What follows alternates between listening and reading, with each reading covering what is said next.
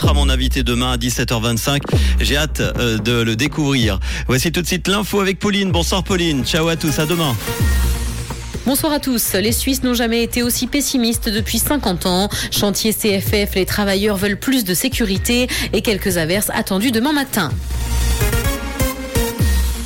Les Suisses n'ont jamais été aussi pessimistes depuis 50 ans. Selon le secrétariat d'État à l'économie, l'indice du climat de consommation est historiquement bas. Il a encore baissé depuis le mois de juillet. Les attentes des ménages concernant l'évolution de la conjoncture sur les 12 prochains mois se sont encore dégradées et leur optimisme sur leur situation financière personnelle a également fortement baissé.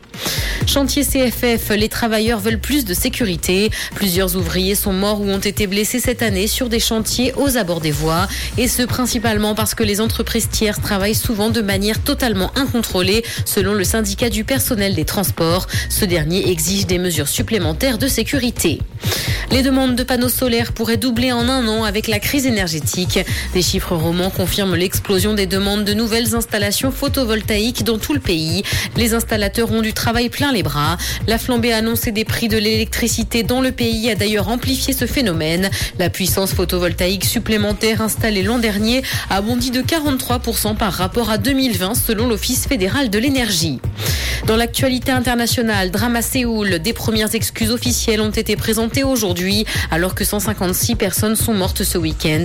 Le chef de la police sud-coréenne a reconnu que l'action des forces de l'ordre avait été insuffisante pour prévenir la bousculade. Le ministre de l'Intérieur a présenté ses excuses dans la foulée de ses déclarations. Seuls 137 policiers ont été déployés dans les rues alors que 100 000 personnes se sont réunies pour célébrer Halloween.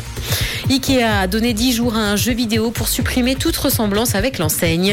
Un jeu d'horreur indépendant propose aux joueurs de survivre dans un magasin de meubles. L'enseigne n'apprécie cependant pas d'y être associée puisque les couleurs de ces magasins sont repris. Le jeu n'est quant à lui pas attendu avant 2024 série, Liam Hemsworth remplacera Henry Cavill dans The Witcher.